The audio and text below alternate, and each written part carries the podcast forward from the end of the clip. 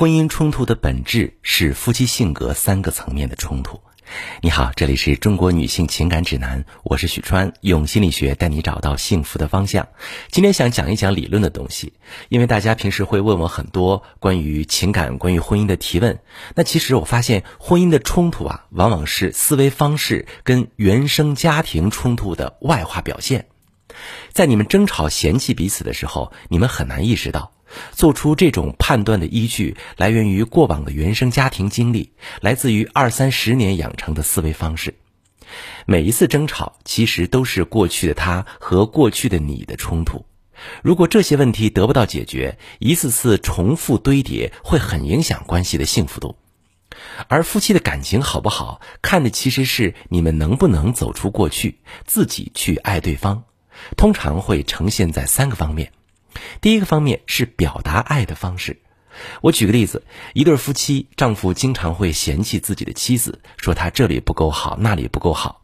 妻子很不理解，认为丈夫是不喜欢她了，在逼她走。但是当问到丈夫的时候，她也非常委屈，说从来就没想过离婚。这些话如果不是一家人，她不会说。原来丈夫在原生家庭的亲生父母就是这样的相处方式。他的父亲采取的是打压模式，很少夸赞自己的妻子，而他的妻子呢，也是一个心理能力很强的人，会直接回怼，两个人斗嘴吵闹，到最后都会笑出声儿，他们的家庭也没有因此变得不和谐。所以他一直认为，好的婚姻相处模式就是冤家斗嘴，但是又相互依赖。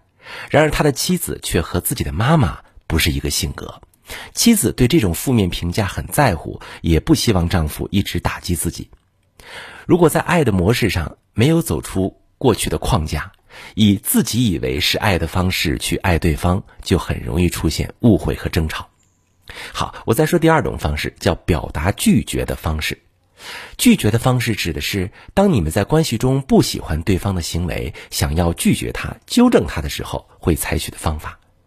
当他随便动用了家里的共同存款，当他带了朋友回家却没有告诉你这些边界上的问题，你们会用什么方法解决？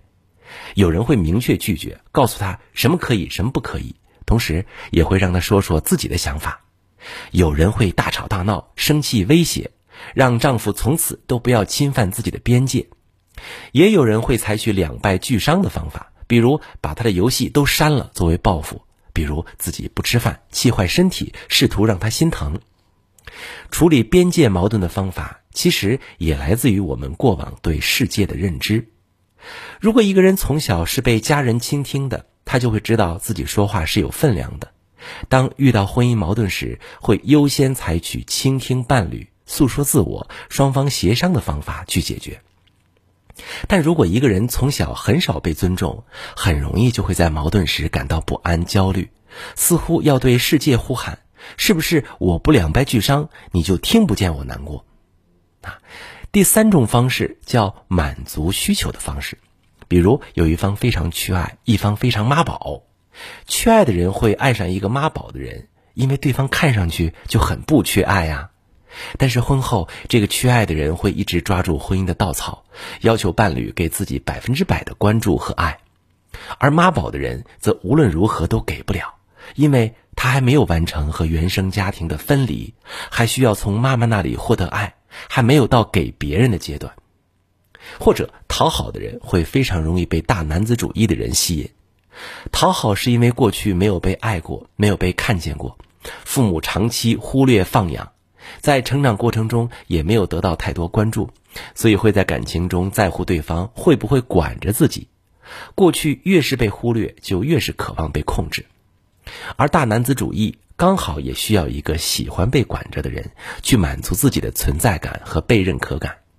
然而在感情后期，讨好的人已经补偿了过去的失落，就很容易厌倦对方的管控，开始不停的争吵。很多时候，问题不在于两个人在一起是否合适，而是两个人是否能发现婚姻现在的问题来源于过去。家里应该听谁的？孩子应该怎么教育？钱应该怎么管理？爱和不爱的标准是什么？要做到什么才算是满意的婚姻？其实都来源于原生家庭和成长经历中的所见所闻。如果你们有爱下去的意愿，想要解决问题，让婚姻变得更加幸福，也可以把你的情况详细跟我说说，我来帮你具体分析。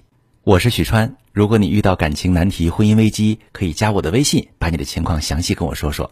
我的微信是幺五三零幺三零五二六三，把你的情况细节详细跟我说说，我来教你怎么做。喜欢我的节目就关注我、订阅我，我们一起做更好的自己。